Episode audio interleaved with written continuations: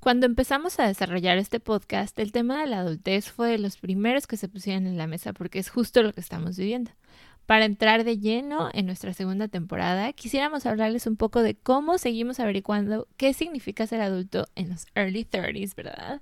Y cómo el paso de los años ha despertado nuestra curiosidad y nos ha hecho preguntarnos demasiadas cosas. Cuéntanos, ¿cómo te sientes tú siendo adulto? Oh mama, last night I met a young man. Oh mama, he turned to me and said, Won't you be mine? Seven, eight, nine.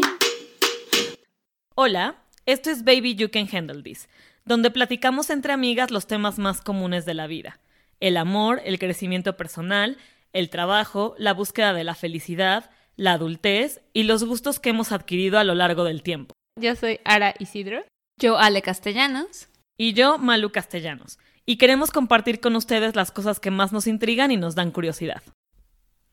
Hola. Hola, ¿cómo están? Bien, gracias. ¿Y ustedes? Súper. Con un calor. Ay, qué Dios mío. hermoso.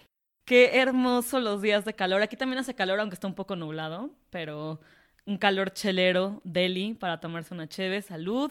Salud, manas. Salud, manas. Porque que hoy sí estamos, estamos grabando, grabando con permitido. chela. Dios nos bendiga, porque sí. Bueno, no, ahora con su drink, pero con alcohol. Porque creo que disfrutamos un poco más el podcast a veces grabarlo con un, con un drink. Sí, Total. porque alcohólicos un día a la vez. porque estamos Porque el aquí presentes. No, yo creo que, que fluye más un poco, ¿no? Pero sí fluye más. Como que, total, como que fluye, no Porque estamos como aparte- Tan tensas. Besides that, es viernes, eh, acabó la semana, o sea, como que estamos estresadas. No los es un drink after merecemos. work. tan Está bien. 100%. Alcoholismo Un- 101. Yes. Sí, una semana ha sido un poco complicada y justo creo que se alinea perfecto para el tema. Ya era un tema que teníamos pensado creo que desde hace mucho. Se alinearon como varias cosas, ¿no? O sea, los sucesos que han pasado en la semana. Dos, que es el, nuestro primer capítulo, se podría decir, de la segunda temporada o de nuestro segundo año después de nuestro aniversario. Segunda.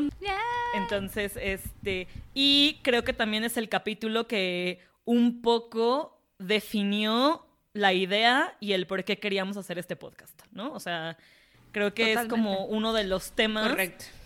que definieron o que nos persigue constantemente desde hace cinco años. Ahorita platicaremos un poco de eso. Desde hace varios Cinco, tiempo. siete años.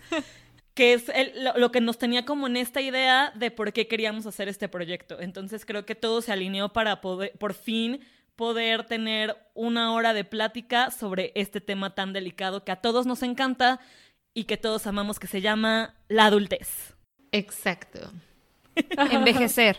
Básicamente. Es No. un tema que, que a Luisa nunca le gusta que diga como, güey, es que ya estamos más grandes, es que ya Total. Luisa siempre tenemos lo evita. como 30 y más, es como, no me digas. Justo por eso dije, así como es un tema, es como algo que nos llegó a la mente desde hace cinco, siete años tal vez, y creo que eh, es perfecto como para que empecemos el capítulo de Completamente. justo, o sea, en qué momento nos dimos cuenta que ya éramos adultos. ¿En qué Fuck. momento, güey? O sea, yo no sé.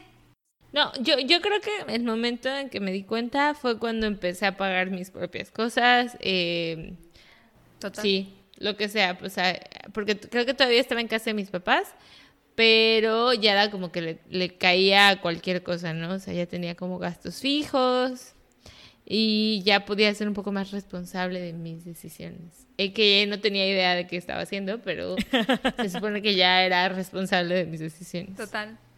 De acuerdo, o sea, creo que es, para mí fue en muy particular, o sea, porque yo empecé a trabajar relativamente joven, no súper joven, o sea, no desde adolescente, pero empecé a trabajar como a los 22 años, pero me fui de mi casa, o sea, salí de, me fui de la casa de mis papás para empezar a vivir como un adulto responsable de sus finanzas a los 25, 24, 25, y creo que ahí fue cuando lo sentí, o sea, todas las responsabilidades, todos los gastos, porque aunque vivía con mis papás y si era responsable, tenía gastos fijos y todo, pues mi papá tampoco me cobraba renta. eh, y tal vez siento que igual mi sueldo en ese momento no me permitía tener tanta flexibilidad, porque era un poco bajo en ese momento. Eh, y cuando me mudo de casa de mis papás fue cuando me mudé a Houston. Sí, cuando me mudé a Houston hace varios años. Y fueron todos estos cambios de sopetón. Entonces fue de, hay que rentar casa, necesitas un aval, necesitas este número de seguridad social, necesitas un carro, necesitas comprar cosas de limpieza, un sartén, o sea, cosas así. Como que me llegaron todas esas cosas de, de sopetón en un periodo de dos meses. Y fue cuando sentí como de, ah, ¿Sabes? Ya, Una vez vi un llegó. post que decía como el, el típico baby shower, que a lo mejor nosotras no hemos tenido, ¿verdad? Pero que debimos haber tenido cuando nos mudamos solas. Sí, reina, güey. Era, de- debería, por favor, neta, nunca tenemos toppers suficientes o sartenes suficientes Sartenes. o vasos para A, B, C, D. o compras tonterías, que luego lo vamos a platicar. 100%, 100%. Pero votemos por tener un baby, baby shower para solteros, por favor. home shower. Un home shower. Totalmente. Totalmente Un home debería de ser así. un home shower. Debería Sí, de ser. debería o de sea, ya, ser. ya deberíamos de imponerlo Pongámoslo de moda. amigos que no sé si valga porque yo creo que ya la mayoría de nuestros amigos ya será como mesa de regalos para bodas y baby showers, pero Sí, tal vez alguien de los que Pero nos está escuchando tiene home Pero- shower amigos. is a thing. Exacto. exacto. Yo home creo que showers. yo el momento en el que me di cuenta que era adulto lo sigo descubriendo, no. no. No es cierto. Pero tengo ¿Nunca? como dos, este, nunca, no me he dado cuenta de qué hablan, ¿qué? Yo sigo siendo puberta. No, no es cierto. Eh, tengo, yo creo que dos momentos en particular. Uno, cuando, porque justo lo que dice Ale, o sea, aunque ya trabajaba y ya tenía como mi dinero propio y todo, pues mi papá nunca nos hizo, digamos, responsable de las cuentas como tal. O sea, siempre fuimos de un regalo para mi papá y de, al menos de nuestros gastos propios, sí éramos como responsables, pero Total. nada de casa. Pero nada más. Entonces yo creo que el primer momento fue cuando el primer viaje que yo hice sola, o sea que me lo pagué yo enteramente, todo punto y coma que yo planeé Sí, a mi es gusto cierto. Y que me fui con mi novio. Con Entonces, el eso Fue hombre. como el primer, ajá, fue como el primer, digamos, el primer reality check de que ya era adulto porque era como, oye papá, pues no me voy a ir a Europa sola, voy con mi novio. Y mi papá, creo que en, este proceso de adultez, lo que más me ha sorprendido y lo que más me ha gustado, y eso ya lo podemos tocar después, es la relación con mi papá. Pero bueno, luego lo Ay, platicamos también, como más, sí. más profundamente. Pero mi papá Totalmente. súper chill. Y pues esas vacaciones tal cual las planeé yo a mi gusto y al de mi novio. No lo hagan, amigos. Y este, con mi dinero, 100%. Entonces yo creo que fue como el primer momento y obviamente después pues ya cuando te mudas solo, ¿no? Lo que dice Ale, o sea, comprar tanto cosas de limpieza, eh, que el sartén y algo que a mí en particular como que me gustó mucho fue que el decorar tu casa a tu gusto, ¿sabes? O sea, como el de, eh, por ejemplo, ¿no? Nosotras, casa, sí. nosotras vivíamos en una casa o hasta la fecha, mi mamá ama el blanco en todo y Ale creo que es igual, Ale y mi mamá No- quieren blanco déjate. en todo. No, yo no, pero, pero no tengo blanca la casa. Es que nuestra casa, o sea, para los que obviamente nos escuchan que nunca han ido a nuestra casa, su casa, que ya no existe, pero nuestra es casa era beige. Era beige, no era blanco, era, era beige. Era como colores de cáscara de huevo. No sé. O sea, Bueno, el punto es que todo era o sea, así, como que intenso. y, a- y además justo eso es otra cosa. Ale y yo compartíamos cuarto. Entonces, pues toda la, la decoración de la recámara tenía que ser acorde a lo que nos gustara a las dos. Era neutral, además, era neutral, era azul, era horrible. Exacto. Entonces ya cuando tienes como tu propio espacio, yo creo que es lo mejor, es, que es como cuando te das cuenta de, oye, es que yo quiero este tono. ¿Por qué? Porque a mí me gusta, porque yo quiero. Y quiero este tono para la sala. Entonces como que jugar con la decoración de tu hogar, creo que fue cuando también me dio ese reality check de, ya, ya soy grande, ya soy adulto y ya, déjese venir. Se me había olvidado ahorita que dijiste, Luisa, que Ale y yo hicimos nuestro primer viaje solitas, ¿te acuerdas? También. Con nuestro casi casi primer año de trabajo. de trabajo. así de Eso está increíble. Y sí fue- se siente uf. diferente. Sí se siente diferente. Porque, ¿te acuerdas cómo lo buscamos? Y fue así como, Lo güey, pagamos a meses sin intereses. Sí, fue hermoso. Pero sí se siente diferente, creo que cuando sales de viaje con tus papás o que con tus amigos, pero que tu papá te da el dinero, o sea, ¿cómo, cómo ves qué vas a comprar? Bueno, al menos, Claro. claro, si eres súper rico y eso no, no, también, pues está chido. Pero en nuestro caso, que pues siempre hemos tenido un presupuesto dado por nuestros papás y cosas así, cuando tú sales por tu propio dinero y que tú decides tomar el riesgo de hacerte el viaje de tus sueños o limitarte en ciertas cosas y así, la experiencia es súper disfrutable, o sea, se disfruta tanto. Ese viaje con Ara estuvo increíble. También estuvo padrísimo. viaje. Fue un viaje padrísimo, lo gustamos mucho. Muchísimo. Sí, está súper padre. Pero eso creo que nos lleva a preguntar como, güey, ¿cómo nos prepararon para, para ser adultos? O sea, desde cómo escogimos una carrera, cómo llevamos esta este, educación, no solo financiera, más bien cero educación financiera en la escuela y, y las, los planes estos de, ¿cómo, ¿cómo decías que se llamaban, Ale? Los planes de Este, carrera. Educación vocacional. Orientación, Orientación vacacional y orientación vocacional. O sea, ¿cómo les fue a ustedes? ¿Cómo se prepararon para la adultez? Yo creo que nadie te prepara la adul- Nadie. para la adultez. O sea, te lanzan tal cual al ruedo, ni tus papás. O sea, yo creo que es como... Tal cual al ruedo. Eso es literalmente como ocurre. ¿Estás de acuerdo? Como Literal. que creces y ¡uh! vas, o sea... sí, vas. No, no sé, o sea, eh, yo creo, y, y- y mira, qué curioso, ahorita que estamos haciendo como esta pregunta, que ninguna de las tres contestó que el momento en el que se sintió adulto fue cuando eligió qué estudiar. No, Ah, nunca. no, porque obvio no, güey. O sea, teníamos Era una 18 morra. años. Morra que quería, que solo pensaba en Cancún. Pero es de las deci- decisiones más importantes de tu vida y no te sientes adulto o lo suficientemente maduro para tomar esa decisión. Teníamos entonces- 18 años. Güey, 18 años. ¿Qué querías hacer de la vida a los 18 años? Tener dinero. Period. Claro. Totalmente. Yo no tenía idea. O sea, no ni tenía siquiera- idea tampoco. No tenía idea. Pero yo creo que lo hemos platicado 300 veces. A nosotras, o sea, a lo mejor, eh, a diferencia de muchas otras personas que sabían que querían hacer su vida, a nosotros nos costó un poco más de trabajo y necesitábamos un poco más de guía. Entonces, creo que el momento en el que escogimos una carrera, no estábamos lo suficientemente listas, lo suficientemente, no sé, como en el mood. No, No, sé, o sea, sabíamos que queríamos. No sabíamos, qué sabíamos queríamos. nada. No sabíamos en qué éramos buenas. No sabíamos qué queríamos. No sabíamos qué esperar de la vida. No sabíamos qué oportunidades había disponibles. No sabíamos de la, de, de la vida laboral, ¿sabes? O Eso sea, es lo no, más no- importante. no sabes qué sabías trabajos hay. oportunidades. Exacto. Ajá, no sabes qué trabajos Exacto. hay. No, no sabías nada de eso y no sabías también, y a lo mejor esto también es un tema de nosotras y cómo nos educaron, pero la parte de educación financiera, o sea, como que siempre teníamos un presupuesto y nunca batallamos con eso, pues. Pero creo que es importante que en, en la vida, eh, y se los digo porque lo veo con, con, con mi novio ahora, que, que la ciudad holandesa o la ciudadanía holandesa es como, ellos siempre ven por la parte financiera. Y Ellos entiendo sí que es una educación parte... financiera. siempre. Exacto. Y entiendo que es una parte cultural y lo que quieras, pero es interesante como, no sé, o sea, nosotros, a nosotras nos avientan al ruedo y a ellos siempre les dicen como, "Ti- este es tu presupuesto y ya no te dan más. O sea, sí te dicen desde que tienes ocho años, este es como tu, tu- tu presupuesto de la, del año, a lo mejor, o de la semana, o de lo que sea, pero ya no te dan más. Total. O sea, es y, en- y siento que a lo mejor nuestros papás a lo mejor un poco consentidores y no 300 cosas, o sea, como que nunca tuvimos esa limitación. Y acá no importa que es el que sea la persona más rica o la persona más pobre, ese es el estándar. ¿Por qué? Porque te, Totalmente. te, te enseñan a gastar lo que tienes solamente.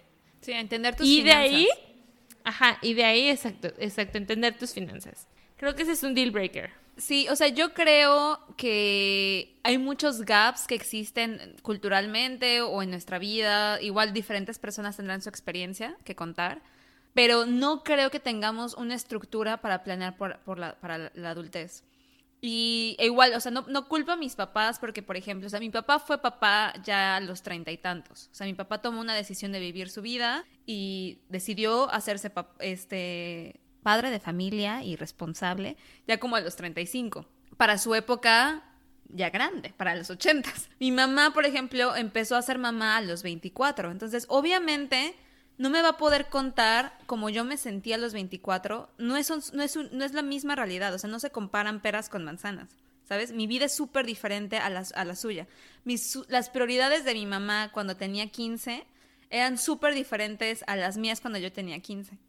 Entonces, sí creo que ellos intentan, o sea, nuestras realidades eran, o sea, el cambio fue tan radical durante esa época, tal vez, que igual y les costó, no, no, no- no los quiero culpar ni nada, pero que igual y tal vez intentaron educarnos en cierta, en cierta forma sin pensar tú cómo vas a ser en adulto eh, en 10 años, o sea, tú cómo vas a tomar ciertas decisiones en, cierto, en, en, cierta época. Yo no creo que sea culpa, pero Sí, sí, ¿no? creo que eh, es como todos, o sea, no escogemos, ¿verdad? O sea, ellos tampoco escogieron nada de eso. O sea, yo siento que simplemente cómo nos tocó vivir. Punto. Ajá, ¿cómo nos topó? Exacto, exacto. Y ya. Pero sí creo que en ciertas cosas el sistema educativo debería de, Total. de proveer algunas de estas cosas, porque, por ejemplo, en México se- nos enfoca tanto en que en matemáticas. Tienes que ser bueno en mate, tienes que ser bueno en la escuela, tienes que ser bueno en biología, tienes que ser bueno en química, tienes que ser bueno en ciencias. Pero al fin y al cabo, el conocimiento técnico se aprende. Nada se aplica. Ajá, el, no, y el conocimiento técnico se aprende. O sea, si tú vas a ser químico y, te va- y vas a trabajar en una empresa química, aprender química se aprende. Claro. Sí, pero Lo que no exacto. se aprenden son estos eh, comportamientos que aplicas en tu vida diaria. Que, ¿Cuánto gastas? ¿Cómo ahorras? ¿Qué se que necesita va- para tener este historial crediticio? Deja, yo, eh, justo, ah, para allá iba. Creo que el tema de impuestos, el tema de Impuestos. historial Ya. crediticio, el tema de. Y eso, y, y realmente, o sea, justo ahorita lo que dice Ale.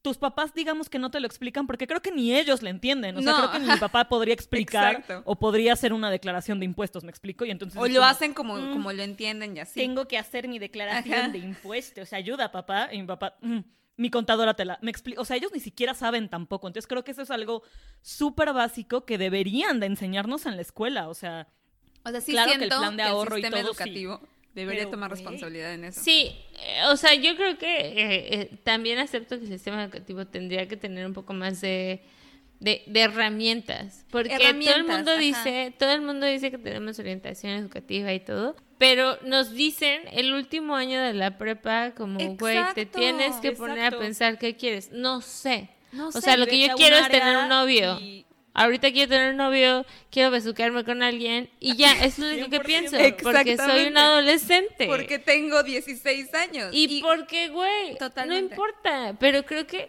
es una es, es mucha información, no puedes digerirla.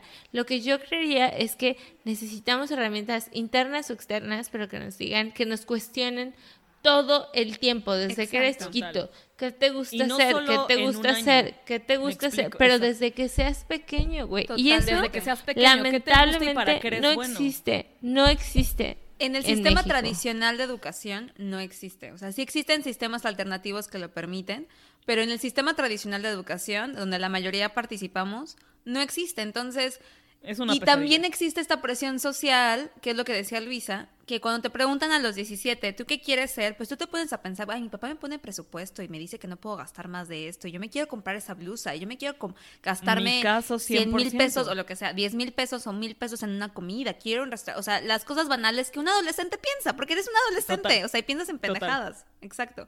Y eh, tú solo piensas, yo solo quiero tener dinero. Pero Para poder hacer todo eso. Ajá, cuando creces te das cuenta que una, ni te va a dar dinero la carrera que, que estudiaste, eh, o ni tanto lo, lo que esperabas, o sea, porque hay un límite. Dos, eres infeliz y, lo odias porque no va con tus habilidades. O eh, puede ser, o sea, o puede ser, no todo, sí, absolutamente. Sí, claro, no todos. Estamos hablando, Nuestro como caso. todo, este, este podcast es totalmente de nuestras experiencias y de cómo nos sentimos nosotras al respecto. Y vas Entonces, aprendiendo claro. durante el tiempo, oye, creo que tal vez lo mío, neta, no era, o sea, un ejemplo, las matemáticas. Gracias. Lo mío, lo mío es este ¿Escribir? el diseño. Que es algo que creo que yo estaba pensando mucho mientras es- es- pensaba en este podcast. Hemos tenido dos invitados que han hablado un poco de este tema. Ugis, que nos habló del dinero, donde él dijo que él pen- piensa que la educación financiera tiene que estar desde la primaria, que estamos todas de acuerdo, para aprender a ahorrar y todo este sistema. Y Pili, que cuando nos contó cuando ella decidió estudiar diseño para y luego creó marimba, dijo, o sea, una cosa es ser bueno en algo y otra cosa Y otra es que cosa te es que guste te algo. guste. Porque 100%. ella siempre ha sido buena o ella siempre fue buena académicamente. Pero ella dijo, no, ¿sabes qué? No, a mí me gusta más esto, esto. O sea, a mí me hubiera gustado tal vez tener la, o la madurez que Pili tenía en esa época porque tal vez yo no la tenía y yo estaba pensando en pendejadas. O la guía para los que no tenemos Claro. la madurez emocional, para que te digan, bueno, si, no te, si eres bueno en esto, ¿qué es lo que te gusta de, de, de lo que eres bueno? Pero, pero imagínate, ok, ya dijimos, muchas cosas han sido como... Ah, o sea, yo creo que el camino a, a- a darte cuenta que eres adulto es un poco como difícil. Porque creo sube- que no es es un un día... No es un día que te despiertas y dices, puta, ya soy un adulto. Es no, un roller coaster. es un roller coaster. Pero siento que hay miles de cosas que también son súper padres. O sea, ¿qué es lo mejor de esta etapa, de esta nueva etapa o de esta etapa que es la, que es la adultez? O sea, para mí creo que ha sido como la libertad de poderme eh, valer por mí misma en términos de decir, ok, hoy quiero esto, hoy me voy a ir de mi casa, hoy voy a arreglármelas como pueda, aunque sea con roomies o lo que sea, pero voy a estar sola y me voy a dedicar a mí. O sea, para mí eso fue como un deal breaker. Y, y creo que para mí lo mejor de, de- de ser adulto es, sí, que tengo que pagar cuentas, pero que tengo la, no sé, como la dicha de escoger y de aceptar mis responsabilidades. De todo. De o sea, he tenido, he tenido cosas que me llenan muchísimo de emoción, como que, por ejemplo, la primera vez que no tuve que decirle a mis papás como, ay, ¿qué crees? Hoy no llego a la casa.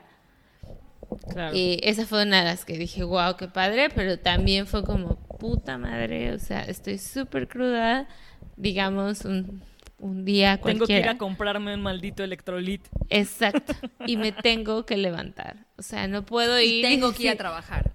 Ajá, ¿sabes? bueno, otras ocasiones también tenía, pero, o sea, como el, el tengo que hacer algo, no me puedo quedar aquí, ¿sabes?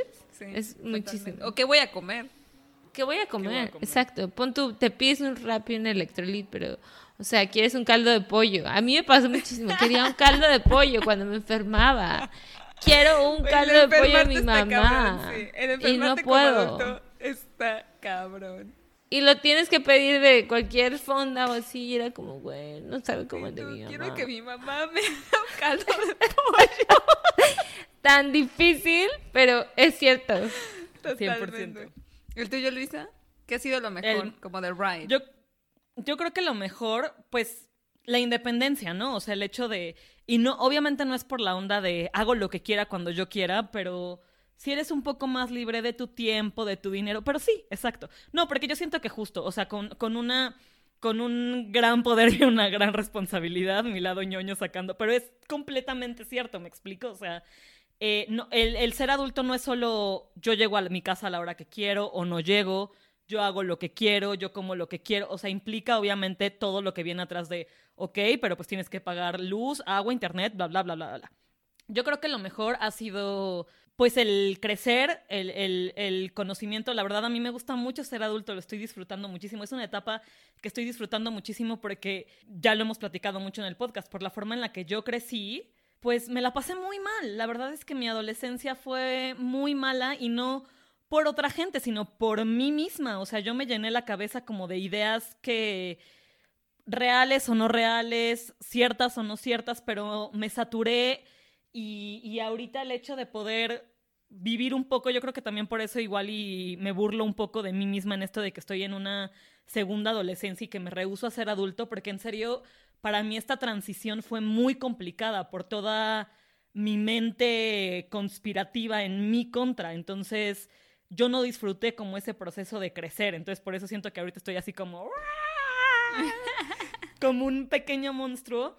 Y pues también, obviamente, lo que dije al principio, ¿no? La relación con mis papás Sí, no. cuando eres adulto.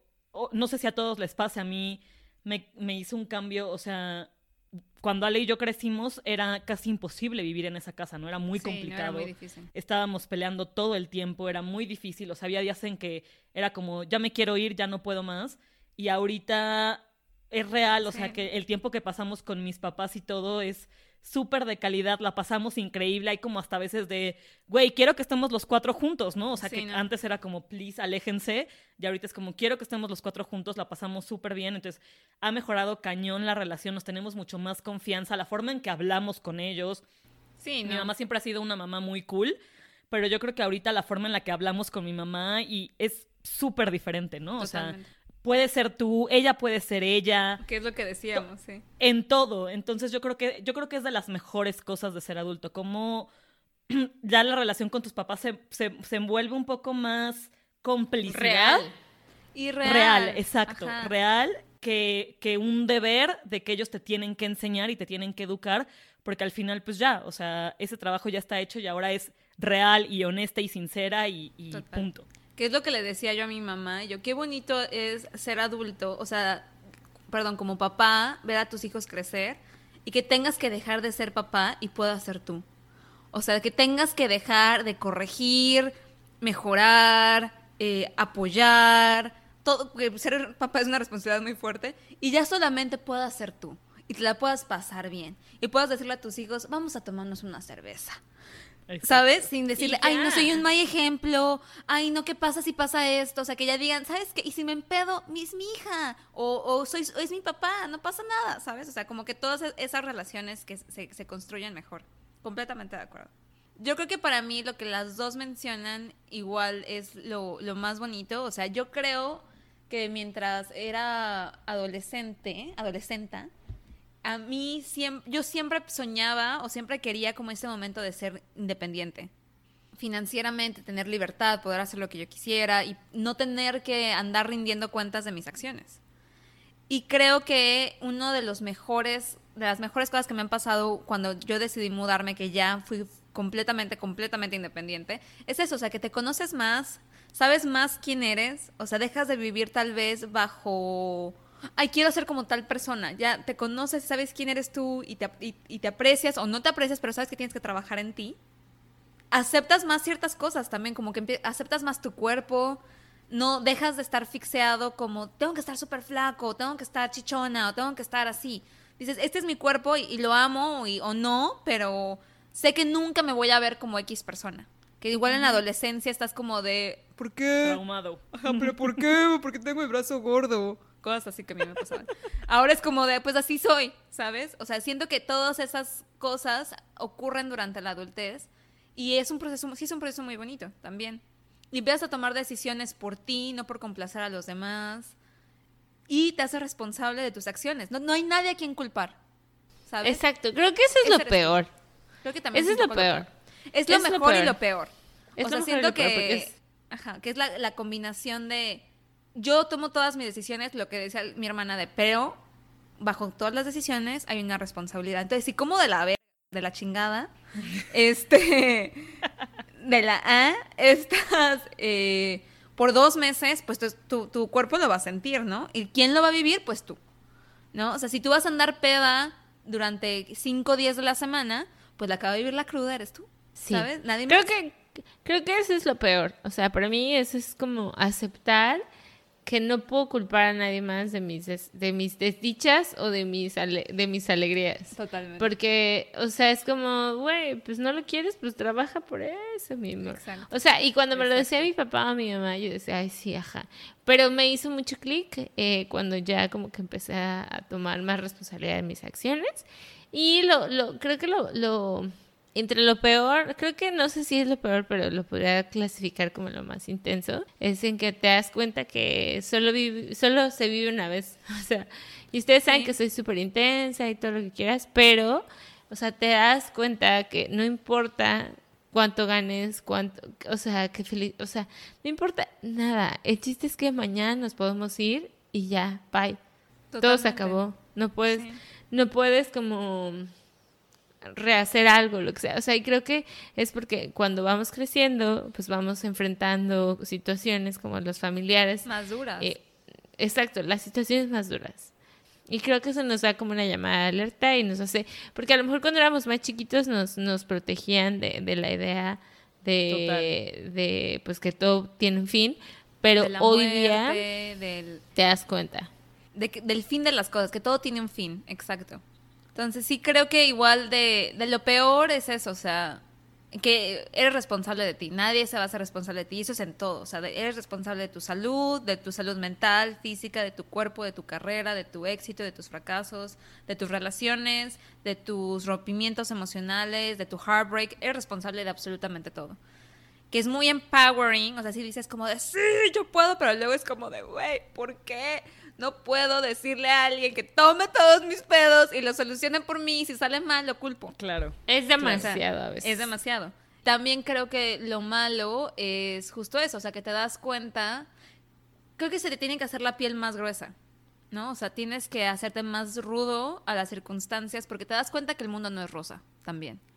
Que lo que te pintan, eh, igual tus papás porque te protegieron, o como ya lo platicamos, en la tele, las películas. películas, pues el final feliz no, no existe, el mundo rosa no existe, existen problemas graves en el mundo, existen problemas severos, tus acciones pueden impactar a otros.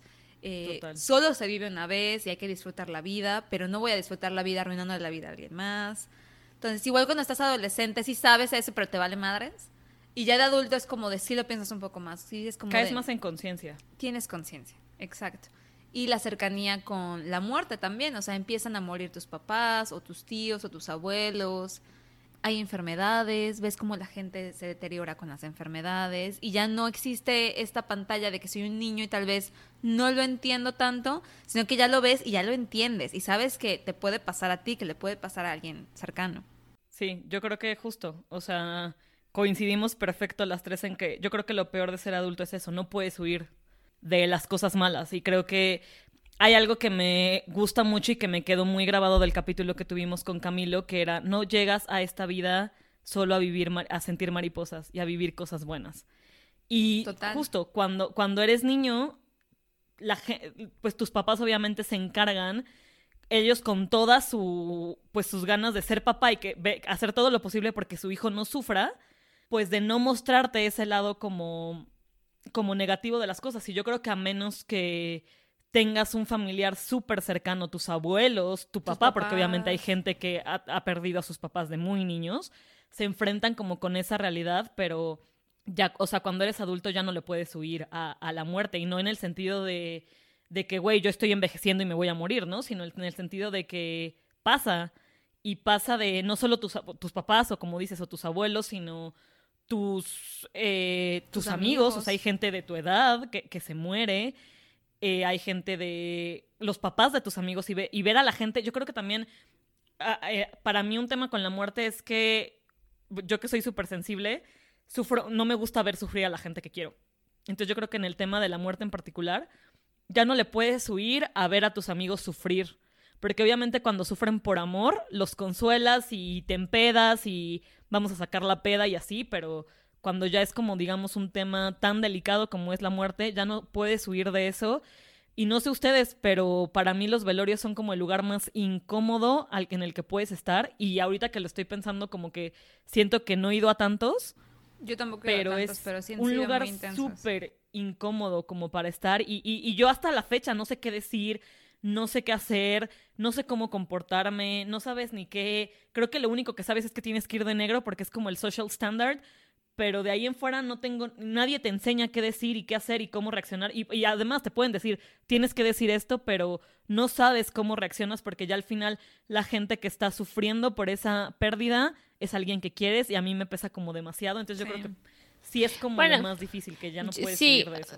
ese tema es muy complicado y yo creo que lo que se debe hacer es simplemente estar, eh, porque nadie sabemos lo que siente la otra persona. no, no, no. Punto. Eh, pero besides eh, todo este pedo tan intenso, como Intenso. es la vida y la muerte, creo que a mí me gustaría cerrar el capítulo con pensar en que en 10 años nos vamos a volver a escuchar Sí. y vamos a decir, ay, te creías adulta, chiquitita. Total, total. Ay, no mames, es cierto. Nunca, güey. O sea, a ver, ¿qué le dirías a, qué le dirían a su, a sí misma? ¿Qué se dirían a sí mismas en 10 años? Y les voy a dejar la, la palabra para que yo pueda para pensar que yo pueda pensar. Pues yo creo que yo me diría a mi señora de 40, Alejandra de 40, yo me diría, I'm trying, girl, I'm trying. O sea, lo estoy intentando, estoy intentando todo, estoy intentando disfrutar el journey, estoy intentando eh, aprender de mí, aprender de mis errores, espero que las decisiones que tome no te afecten tanto. o sea, sean las mejores. Pero todo lo que hago lo hago con la mejor intención de ser mejor persona. e intento también hacerlo en base a, a mi amor propio, amor para mí. Que a veces no me sale, pues ni modo, o sea, la, la he cagado y pues así es la vida. Y así vas, vas Y aprendiendo. así va a ser, pero espero que sea feliz y que esté súper bien. A los, cu- y cuando vuelva a escuchar esto me esté cagando de risa de las estupideces que dije. No, está buenísimo. Me gusta mucho. Es, es una pregunta muy complicada. Total. Eh, no sé, no sé si me quiero poner como en este plan tan intenso y sentimental. Yo creo que ya voy a llorar. Eh, pero, llora, Llora. ¿qué le diría a mi Malu de 42? Yo creo que lo que le he dicho a la Malu de siempre. A la Malu de 5, a la de 10, a la de 20, a la 25. Perdón. O sea, le pediría una disculpa por como pues por toda la tortura que me con la que me meto todos los días y con la que me enfrento todos los días. Y justo lo que dice Ale, ¿no? Yo creo que sería un como pues todo lo que estoy haciendo, lo estoy intentando lo mejor que puedo y en serio lo estoy intentando y espero que, que seas feliz y que mis decisiones no te estén no te estén llevando a la chingada, pero o sea, como como una disculpa anticipada por todo la negatividad que, que te he llenado y que te he hecho pasar. Y, y te prometo que lo estoy, o sea, que día a día lo estoy intentando para mejorar y para que seas feliz. Ay, qué hermoso. Sí está complicado. ¿Tú, tú Marita, qué le dirías?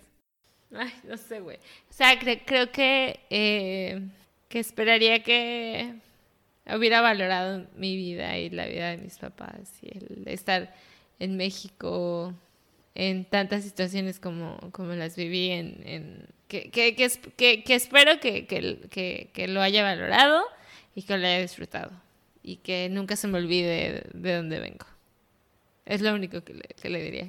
Yes, girl. Me encanta que, que grabemos esto súper intenso, porque sí es cierto lo que dice Ara, que si volvemos a escuchar esto en 10 años, porque ya está out there, o sea, ya está en el internet, pues nos vamos a En escuchar... esto que llamamos al internet. En esto que lo llamamos el internet. Neta, o sea, sí, o sea, cualquier momento, en cualquier momento de la vida podemos volverlo a escuchar. Y es un testimonio de en qué momento estamos ahorita, o sea, del hoy. Y no sabemos qué va a pasar, ¿sabes? O sea, no sabemos qué va a pasar en 10 años. Justo, o sea, si comparamos quiénes éramos a los 20 versus a los 30, puf, Completamente distintas. O sea, yo diría que no soy la misma persona, ni en pedos. O sea, No, sí ni tienes yo. como Yo tengo características rasgos, pero de, las, de, las, de la misma persona, pero hemos evolucionado muchísimo. O sea, Muchísimo. Y no creo Sí, en que, que lo últimos dos, pensáramos. O sea, no creo que, que pensáramos que este fuera el ride de la adultez. Y, y a mí me hace pensar solamente en las nuevas generaciones también. O sea, mil cosas que hay Enjoy que... the ride, girl. Enjoy the ride. O sea, si. Valentina un día lo escucha, yo le diría, Ay, Linda, escu- Ay, escucha sí. tu corazón, lo que quieras hacer, go for it. Enjoy you the go, ride. girl. Enjoy You the ride y vive. Disfruta la vida.